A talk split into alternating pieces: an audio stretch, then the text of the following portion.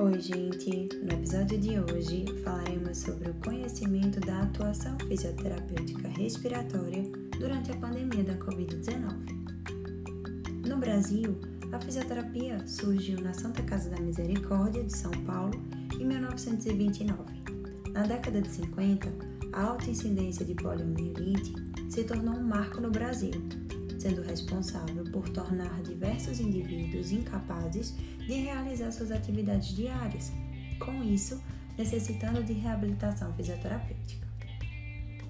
As diretrizes curriculares do curso de fisioterapia de 2002 apresentam o objetivo de conhecer o fisioterapeuta apto para enfrentar as questões de promoção à saúde mas quando existe um distanciamento dos profissionais do setor público e menor participação no SUS, a profissão torna-se menos acessível à totalidade da população e, consequentemente, dificulta o conhecimento por parte da sociedade sobre a sua atividade profissional. Os profissionais especializados em fisioterapia respiratória sempre foram responsáveis por reabilitar patologias do meio ambulatorial como a doença pulmonar obstrutiva crônica, asma, hipertensão pulmonar e bronquiectasia. No entanto, com a atual condição mundial em que o vírus SARS-CoV-2 se tornou causa da maior pandemia do século XXI, esses profissionais se viram diante de um novo desafio.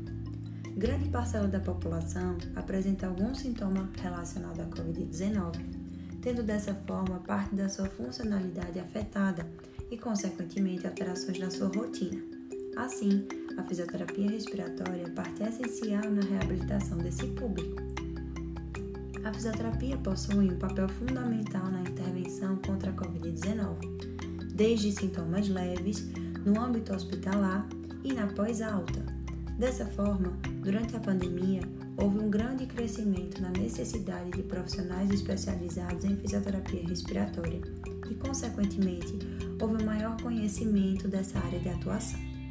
Além disso, a produção científica na área da fisioterapia aumentou consideravelmente, buscando fornecer evidências para que a atuação fisioterapêutica seja embasada e eficiente.